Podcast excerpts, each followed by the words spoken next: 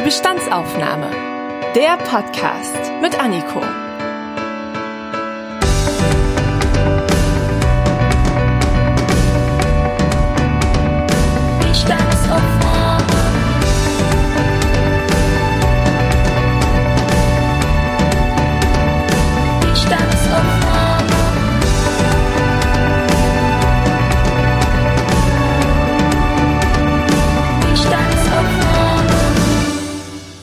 Es ist wieder soweit. Es ist Zeit für eine Bestandsaufnahme. Und in dieser Folge geht es um eine Bestandsaufnahme der deutschen Politik. Großes Thema, das weiß ich selbst. Wir werden in dieser Folge auch nur ein ganz kleines Puzzleteil aus diesem umfangreichen Kosmos besprechen können. Aber es war mir doch sehr wichtig, im Jahr 2021, dem Superwahljahr in Deutschland, mal darüber zu sprechen, warum man denn wählen sollte und welche Wege und Möglichkeiten junge Menschen haben, um sich politisch zu engagieren und welche Herausforderungen Herausforderungen auf einen zukommen können, wenn man auch beruflich in die Politik gehen möchte. Ich habe eine tolle Gästin zu diesem Thema heute dabei. In ihrem Instagram-Profil beschreibt sie sich selbst als Europäerin und als Feministin. Als Sozialdemokratin ist sie bei der kommenden Bundestagswahl sogar Direktkandidatin für die Berliner SPD, Treptow-Köpenick. Und ich freue mich sehr, dass sie in dieser Bestandsaufnahme dabei ist. Hallo Anna-Maria Tressner. Hallo Anniko Schustedius. In Vorbereitung auf diese Folge habe ich ganz viele Studien gelesen und habe mich so ein bisschen informiert, so was junge Menschen so von der Politik halten, was da so gerade das Meinungsbild ist. Und da habe ich zum Beispiel die Sinus Jugendstudie gefunden, die alle vier Jahre erhoben wird. 14- bis 17-Jährige werden da immer befragt. Und 2020 zeigt sie, dass junge Menschen sich nicht ernst genommen fühlen von der Politik. Konkret beklagt werden mangelnde Repräsentation, fehlende Teilhabe junger Menschen an politischen Entscheidungsprozessen. Du bist jetzt 26 Jahre jung und ja auch schon Kommunalpolitikerin. Und da interessiert mich jetzt so deine Meinung. Kannst du diese Ergebnisse der Studie bestätigen aus deinen Erfahrungen? Also spielen junge Menschen keine Rolle im politischen Kosmos? Junge Menschen spielen auf jeden Fall eine Rolle in dem politischen Kosmos. Es ist aber nur so, dass ähm, die Repräsentanz von Menschen, von jungen Menschen so ist, als dass es so ähm, oft auf der politischen Agenda landet. Ähm, ich habe persönlich selber die Erfahrung gemacht, dass ich eine der wenigen jungen Menschen im Parlament ähm, bin und ich bin ja die jüngste in unserem Bezirksparlament. Das ist sozusagen der Gemeinderat oder der Stadtrat ähm, in anderen Bundesländern und äh, da öffnet man auf einmal neue Türen und bringt neue Perspektiven ein, eine mehrere Aspekte sind. Um mal kurz so bei diesen ganzen Studien zu bleiben, die ich da gefunden habe. Ich fand ganz interessant zu lesen, dass in den ersten Ergebnissen von der Studie Junge Deutsche 2021 ähm, so die Werte von der Generation Z mal so gefragt wurden. Generation Z, das sind ja die Leute, die zwischen 1997 und 2012 geboren sind. Und die haben zum Beispiel auf Platz eins gewählt, Vertrauen, das ist ganz wichtig für sie. Dann kommt Gesundheit, Freiheit und es folgen dann Familie und Freundschaft. Und auch diese Studie zeigt dann wieder, dass junge Menschen sich von PolitikerInnen nicht so wahrgenommen fühlen. Wie kann man denn in Hinblick jetzt auf diesen Nummer eins Wert junge Menschen wieder Vertrauen in die Politik geben? Indem man sie tatsächlich anhört und sie mitnimmt und mit ihnen gemeinsam Politik gestaltet, indem es nicht nur eine Alibi-Partizipation ähm, organisiert wird. Wir wollen quasi eure Ideen wissen, wollen wissen, was euch äh, bewegt, aber wir haben euch angehört und dabei bleibt es, sondern auch junge Menschen brauchen ein Gefühl, ähm, dessen, dass sie äh, sehen, sie erfahren Selbstwirksamkeit, sie erfahren, dass die Menschen, mit denen sie gesprochen haben, auch zu einem Ergebnis führt, dass sie das auch sehen. Und ich glaube, da ist ganz wichtig, uns das bewusst zu machen und äh, die Interessenlagen, die Lebenswelten junger Menschen tatsächlich zum Thema ähm, zu machen, auf der politischen Agenda zu setzen und auch ja ähm, ihre Interessen zu vertreten. Und ähm, deshalb glaube ich, ist erstens ganz wichtig, dass junge Menschen in Politik gehen, weil man kann vieles ähm, bemängeln und kritisieren, ähm, aber man muss es auch selbst machen ähm, und äh, sich selber trauen ähm, und ähm, diesen Weg gehen. Ähm, und auf der anderen Seite sind da auch noch ganz andere Maßnahmen, zum Beispiel um dieses Vertrauen zurückzugewinnen. Wie viel ist es uns wert, die Interessen ähm, abzubilden im politischen Geschäft und ihre und wie manifestiert sich das? Zum Beispiel in Form vom Wahlrecht. Auch äh, in der Kommunalpolitik gibt es schon das Wahlrecht ab 16. Aber warum gibt es das nicht ähm, einheitlich für alle Landesparlamente? Und warum gibt es das nicht auf der Bundesebene? Und warum gibt es das eigentlich nicht auch auf der europäischen Ebene? Das heißt, du bist auch für das Wahlrecht ab 16? Ja. Okay, dann würde mich jetzt als nächstes mal interessieren, wie du denn eigentlich in der Politik gelandet bist. Also warum engagierst du dich denn überhaupt als Kommunalpolitikerin? Ich engagiere mich deshalb, ähm, weil ich gemerkt habe, dass, dass es geht, ganz ehrlich. Also ich äh, ähm, muss vielleicht ein bisschen dazu ähm, ausholen. Ich komme ursprünglich aus Rumänien. Ich habe 13 Jahre in Rumänien gelebt und ähm, komme dort aus einer Kleinstadt mit etwa 150.000 EinwohnerInnen und ähm, bin dann in der siebten Klasse sozusagen ausgewandert, bin meiner Mutter gefolgt und nach Berlin, äh, nach Köpenick gekommen äh, und dort in der Schule gegangen, aufs Gymnasium gegangen. Und ähm, da habe ich einen verblüffenden Unterschied gemerkt, nämlich dass äh, wir an der Schule eine Teilhabekultur hatten. Für mich wurde ich zum ersten Mal im Leben gefragt, was hältst du von diesem Text? Also nicht nur, dass ich das auswendig lerne, sondern dass ich über ein Werk mir eine Meinung bilde und lerne, ähm, kritisch zu diskutieren, kritisch zu hinterfragen. Darüber hinaus ähm, habe ich erfahren, dass es möglich war, in der Gesamtschülervertretung oder in, in, in Arbeitsgemeinschaften auch selber eigene Projekte anzugehen und dass ich, dass ich auf einmal in der Gesamtschülervertretung dann in der achten Klasse vertreten habe und dann bei einer Schulkonferenz oder ähm, dann gleichberechtigt war wie die Gesamtelternvertretung als auch die Gesamtlehrerschaft. Um, und ähm, das war für mich ähm, eine Kultur der Demokratie an Schule und äh, war für mich der Zünder, äh, Anzünder sozusagen. Und ähm, ähm, das ähm, hat mich sehr beflügelt und ich habe mich unheimlich engagiert, dann auch bei der Schülerzeitung, bei Schule und Rassismusschule mit Courage oder eben ähm, AG und äh, ganz, ganz viele Projekte gemacht, unter anderem auch ein Jugendaustausch äh, mit Städtepartnerschaften bei uns.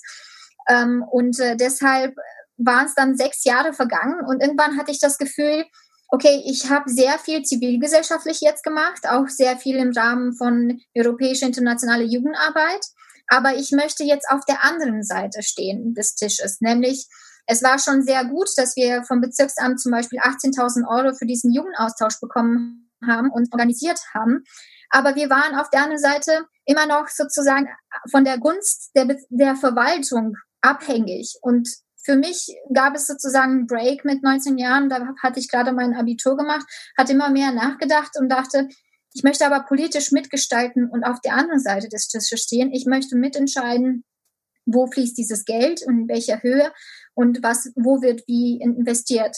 Und dann habe ich um mich rumgeguckt, habe geschaut, dass die Jusos ähm, da auch schon aktiv waren und in den ganzen Feldern, wo ich äh, aktiv war bei Journalismus schon mit, äh, mit Courage, äh, Schülerzeitung oder bei dem Jugendaustausch, ähm, da waren auf einmal ganz viele Users, die ich vorher nie wahrgenommen habe. Also für mich waren wir sozusagen Mitschüler ähm, und bin dann einfach mal bei denen vorbeigegangen und Tanz in den Mai 2013 war für mich Tanz in die Partei. Und so kam es, dass ich dann mich engagiert habe und relativ kurzfristig, also schnell danach ging es auch in die Kommunalpolitik. Ich habe den Eindruck, dass 2020 junge Menschen in Deutschland wahnsinnig politisch geworden sind. Also sei es jetzt Fridays for Future oder Black Lives Matter. Also da gab es ja ganz viele Aktionen und super viele Demonstrationen. Aber es gibt ja auch immer so diese Politikverdrossenen, also die da sagen, ach, ähm, was die da oben machen, das, da kann ich eh keinen Einfluss drauf nehmen. Was kannst du denen denn entgegensetzen? Warum zum Beispiel sollte ich wählen gehen 2021? Weil es einen Unterschied macht weil es auf jede Stimme ankommt. Und es macht einen Unterschied, ob ich das wahrnehme. Und es gab halt viele Opfer sozusagen, bis, bis es ein Selbstverständnis wurde, dass man ein mitentscheidet. Ähm, und weil Politik auch von den Menschen, die in ihr sind, sozusagen lebt. Und wenn ich möchte, dass meine, äh, mein Vorhaben für wichtig erachtet wird, dann brauchen wir auch eben diese jungen Menschen, die diese Anliegen vorantreiben, ein Sprachrohr sind. Und deshalb reicht es nicht nur Projektarbeit zu machen, das ist auch sehr wertvoll, aber es gibt auch sehr viele Möglichkeiten in der Demokratie, sich einzubringen und Verhör zu, Gehör zu verschaffen. Die sind leider aber nicht immer so bekannt und vielleicht auch weniger attraktiv als ähm, ein, ein Projekt durchzuführen. Hm. Warum sind die weniger attraktiv? Was meinst du? Vielleicht sind die weniger attraktiv, weil man natürlich als Kommunalpolitikerin ähm, schon so einen Sitzungsrhythmus hat. Da sitzt man auch schon ganz viel vielleicht. Ähm, und manchmal äh, ist eben eine Plenarsitzung, wo es eben nicht ein Schwerpunkt in meinen Bereichen sind, dann ist es sozusagen sechs Stunden Zeit, wo ich zwar den Debatten zuhöre, aber auch ähm, vielleicht nicht unmittelbar was sehe, was, was es mit mir zu tun hat in meinen Bereichen. Aber dass, dass ich da bin und dass ich in diesen Gremien, Entscheidungsgremien bin, verleiht mir eine Macht, nämlich, ähm, dass ich auch auf der politischen Agenda bestimmte Themen setze, wie eben Partizipation von Kindern und Jugendlichen, Demokratieförderung, Stärkung von Angeboten für Frauen und ähm, die Stärkung ähm, einer Willkommenskultur gegenüber Migrantinnen. Jetzt habe ich vorhin schon erwähnt, du bist ja Direktkandidatin bei den Bundestagswahlen 2021. Wofür willst du dich denn besonders einsetzen, wenn du dann in den Bundestag kommst? Ich möchte für den Bundestag ähm, antreten, damit ich meinen Wahlkreis Treptow-Köpenick ähm, auf der höchsten politischen Ebene ver vertreten darf und ihre Anliegen nach vorne bringe. Und ähm, ich habe gemerkt als Kommunalpolitikerin, dass ich schon ganz viel bewegen kann auf der Kommunalpolitik, aber es gibt eben auch Grenzen. Und wenn ich eben das Wahlrecht ab 16 möchte, dann muss ich weitergehen. Und äh, das kann ich nicht von der kommunalen Ebene oder der Landesebene so optimal angehen. Und äh, mir sind, ist Kinder- und Jugendpolitik wichtig, Familienpolitik, ähm, Gleichstellung, aber auch Wirtschaft. Ähm, das sind meine Themen. Und äh, zum Beispiel in dem Bereich Jugend ähm, ist, ist mir der Partizipationsgedanke und die Stärkung von Teilhabe ganz, äh, ganz wichtig. Ähm, für mich gehören Kinderrechte ins Grundgesetz. Jetzt Kinder als Subjekte wahrgenommen werden und nicht Eigentum von Eltern oder Staat oder als Objekt ähm, sozusagen wahrgenommen werden, sondern äh, auch ihre Kinderrechte dann anders beanspruchen können. Ich möchte mich dafür einsetzen, dass ähm, die Beteiligung auch rechtlich verankert wird. Zum Beispiel, dass Menschen, wenn sie äh, junge Menschen, die in ihrer Lebenswelt von Stadtentwicklungsprozessen und anderen ähm, finanzpolitischen Entscheidungen getroffen sind, dass sie berücksichtigt werden. Und es gibt auf der Bundesebene zum Beispiel den Jungencheck. Und ähm, dieser Jugendcheck ähm, schaut sich Gesetze an und analysiert diese, inwiefern ähm, sie Auswirkungen auf die, das Leben junger Menschen haben. Und ich denke, das muss sozusagen ein Ansatz werden. Alles, was wir jetzt machen, wird sozusagen Auswirkungen auf die zukünftige Generationen haben. Und da müssen wir uns äh, dazu verpflichten, da auch verantwortungsvoll zu handeln und äh, diese Stimmen auch wahrzunehmen. Und ich wünsche mir zum Beispiel, dass dieser Jugendcheck besonders das Thema eben auch auf der Landesebene, in den Landesparlamenten, wo die Landesgesetze geschrieben werden, eben implementiert werden. Ähm, ja, und äh, das, das sind einige Beispiele. Und im Bereich Gleichstellung, ähm, das, das weißt du sicherlich auch. Wir sind bei Weitem, dass, dass Frauen gleichgestellt sind. Wir haben eine Lohnlücke, ähm, die 19 Prozent im, im, kommenden Jahr sein wird, ähm, die einfach nicht gerechtfertigt ist. Ähm, oder wir haben äh, Gewalt gegen Frauen äh, oder wir haben mangelnde Repräsentanz in Führungspositionen von Frauen. Und deshalb äh, sind das äh, einige Beispiele, wofür ich mich einsetzen möchte ähm, und auch äh, kämpfe. Jetzt hast du ja schon gesagt, du setzt dich ganz viel für Gleichstellung auch ein. Du hast ja 2020 auch den Helene Weber Preis gewonnen für ehrenamtliche kommunale Mandatsträgerin, also für ganz tolles Engagement. Wie erlebst du denn diese politische Arbeit als Frau? Musst du da klischeemäßig auch ganz oft gegen alte weiße Männer kämpfen?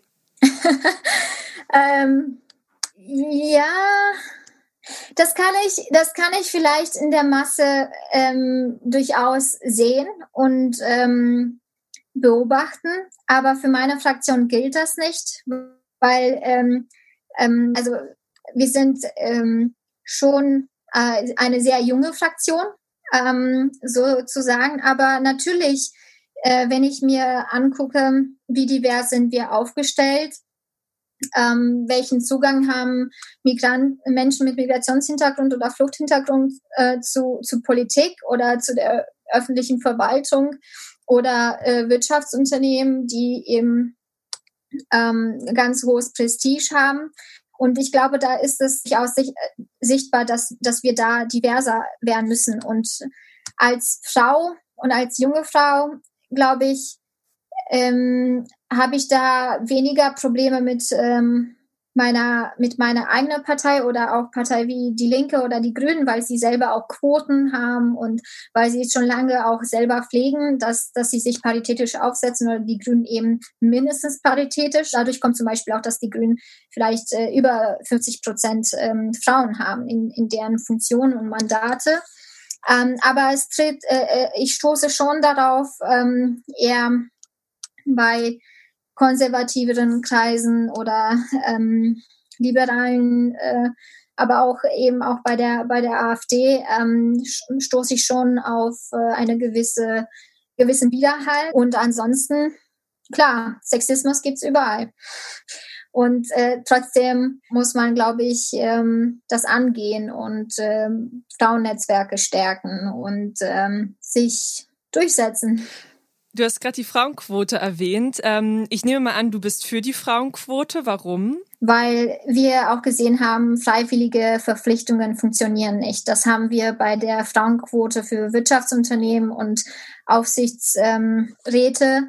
und äh, es kann nicht sein, dass, ähm, dass es nicht für notwendig erachtet wird, ähm, sich divers aufzustellen, weil äh, angeblich sie nicht genügend qualifiziert sind oder weil angeblich sie äh, familiär so eingebunden sind, äh, dass sie das gar nicht schaffen würden, äh, etc. pp. Das sind alles Vorurteile, das sind ähm, ähm, Stereotype und ähm, auch strukturelle Probleme, die man angehen muss. Und ähm, ja, es ist schwierig, ähm, weil man nie gerne Privilegien abgibt, haben wir jetzt die unbeschriebene Männerquote von mindestens 70 Prozent in Parlamenten, von mindestens 90 Prozent in Führungspositionen in manchen Wirtschaftsunternehmen. Und das ist nicht gerecht. Und das kann man nicht mit, ähm, das kann man auf nirgendeine Art legitimieren. Und das ist ein systemisches Problem. Und systemische Probleme werden eben durch solche Instrumente ähm, bekämpft. Was ich mich dann aber frage, ist es dann nicht auch super wichtig, bei einer Frauenquote zu kontrollieren, dass ähm, die Frauen dann nicht so diese Quotenerfüllerinnen sind, sondern halt auch wirklich wegen ihrer Qualifikation eine Position bekommen und nicht, weil jetzt an der Firmenspitze gerade eine Frau mal wieder den Posten besetzen muss? Ja, das ist so die Krux. Es wird gerne so argumentiert.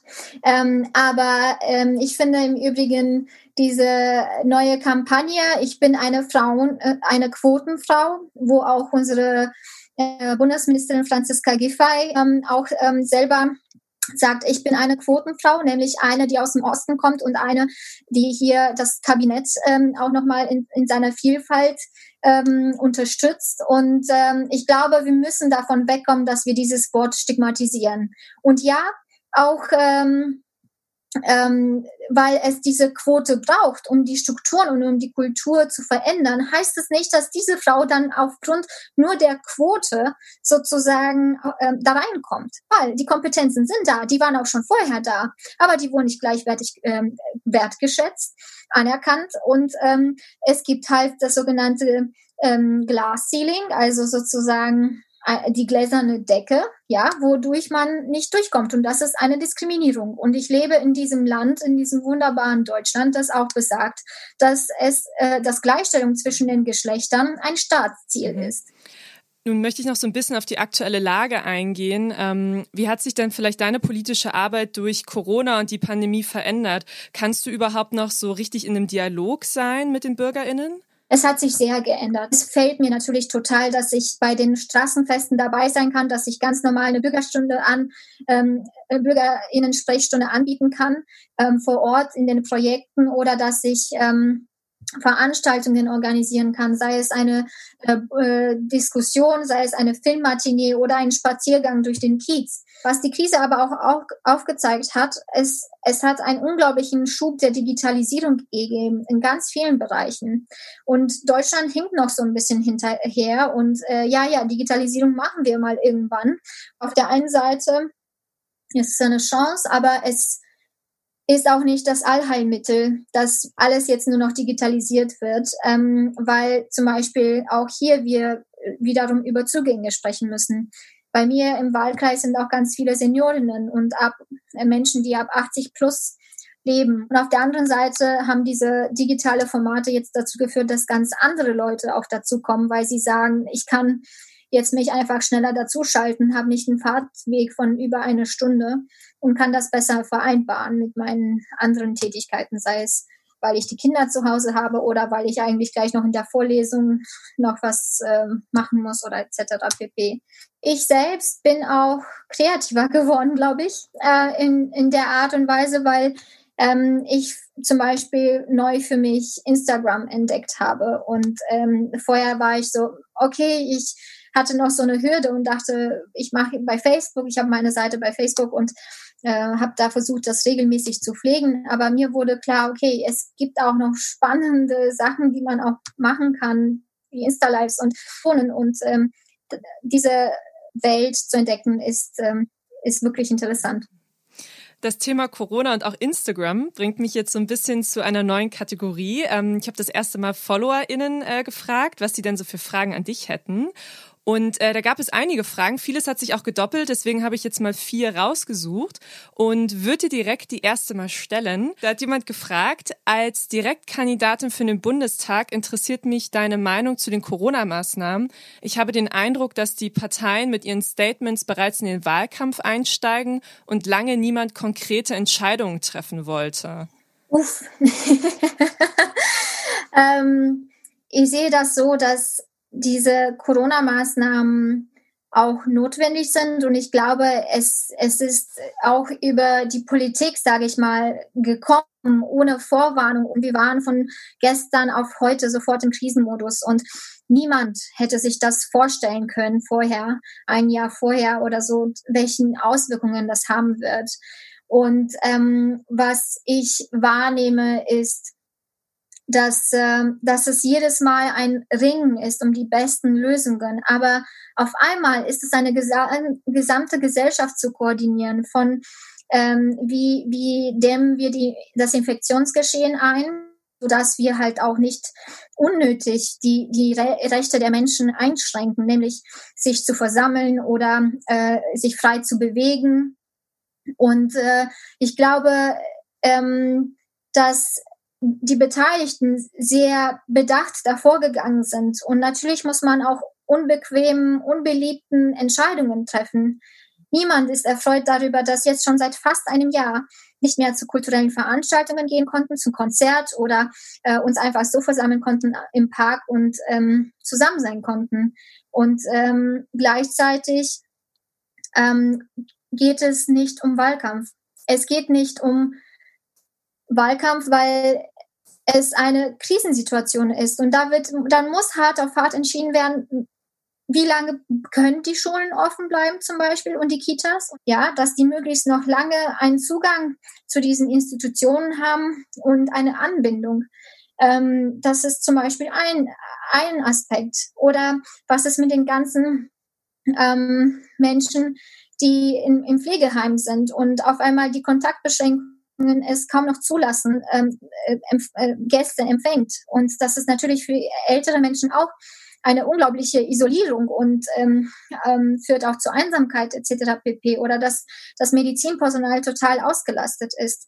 Und all diese Sachen zu berücksichtigen, auch zu berücksichtigen, was passiert mit den Menschen, mit den Kulturschaffenden, die ähm, Kulturproduzierenden und ähm, die auch schließen müssen. Und wie schafft man ähm, sozusagen die Rahmenbedingungen, damit alle möglichst gut durch die Krise kommen. Aber das ist eine Krise und es sind harte Bedingungen. Ähm, und äh, ich habe da ähm, absolut das Vertrauen darin, dass ähm, die Beteiligten wirklich ähm, gerade sehr viel daran arbeiten, um, um möglichst unser Land gu gut durch die, die Krise zu führen. Und wir haben auch sehr viele Möglichkeiten. Mein, mein, äh, mein Heimatland Rumänien hat bei weitem nicht so viele Sofortmaßnahmen und Überbrückungshilfen gestemmt ähm, und deshalb auch nicht, nicht kann. Und Deutschland hingegen ähm, federt jetzt gerade sehr viel ab. Okay, dann kommen wir mal zur nächsten Frage. Da möchte jemand wissen, warum du denn in die SPD eingestiegen bist und nicht zum Beispiel in die CDU. Weil ich in Rumänien Erfahrungen gemacht habe, wo ich, wo ich ähm, den Wert von sozialen Gerechtigkeit erlebt habe. Ähm, ähm, in Rumänien, als ich dort vor 13 Jahren eben bis dahin gelebt habe, habe ich schon in jungen Jahren in der Grundschule ähm, gemerkt, dass ich als Mensch nicht gleich viel wert war als die Kinder, deren Eltern zum Beispiel die Schulbänke mal ebenso leicht spendieren konnten. Das hat mich sehr angetrieben und ich habe mich schon in jungen Jahren gefragt, warum ist das so? Und ich habe mich auch in jungen Jahren gefragt, warum muss man ähm, beim Arzt oder beim Bürgeramt sozusagen Schmiergelder zahlen, um beachtet zu werden oder die einfachsten Dienstleistungen zu bekommen. Und das sind Realitäten, die ich mitbekommen habe. Und ähm, deshalb ist soziale Gerechtigkeit sehr wichtig und der Aufstieg durch Bildung, dass du aufgrund deines Wissens, deines Könnens, deines, deiner Talente vorwärts kommst und dass es egal ist, woher du kommst, sondern dass das darauf ankommt, wohin du willst. Und deshalb ähm, ist es zum einen die Sozialdemokratie geworden und es ist auch die Sozialdemokratie geworden, weil wir sind mit der größte Jungverband in, in Berlin und auch in unserem Bezirk. Und ähm, so ist es gekommen, dass ich bei der SPD eingetreten bin passt ganz schön dazu ähm, zur nächsten Frage. Da möchte nämlich jemand wissen, was man für eine Ausbildung haben muss, um denn in die Politik zu gehen und da auch mal hauptberuflich arbeiten zu können. Jegliche Ausbildung.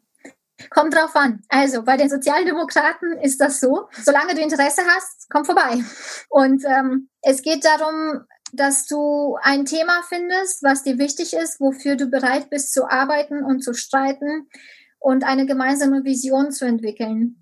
Politik lebt davon, von den unterschiedlichen Perspektiven, von der Vielfalt der Biografien der Menschen.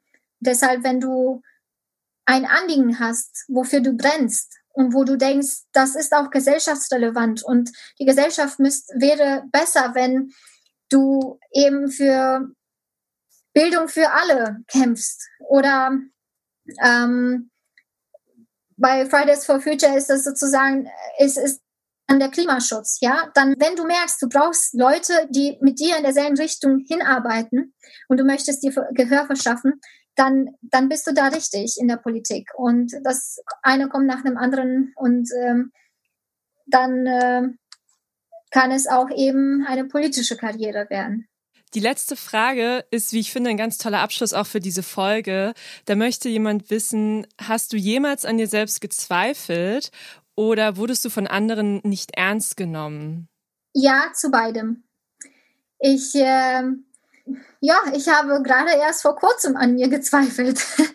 Das gibt es andauernd. Das ist, glaube ich, menschlich. Ich ähm, habe auch, äh, ja, wirklich, glaube ich, ähm, letzte Woche auch an, an mir gezweifelt, weil ich dachte, puh, also Corona, die Arbeit, mein Masterstudium, ähm, meine Kampagne für den Bundestag, schaffe ich das alles überhaupt noch? Und es ist irgendwie gerade eine ätzende Zeit. Da war halt so ganz viel irgendwie zusammen und da dachte ich, ja, ich, ich weiß es gerade nicht. Gerade ist es mal wirklich ein, ein grauer Tag oder so, sowas nenne ich das dann.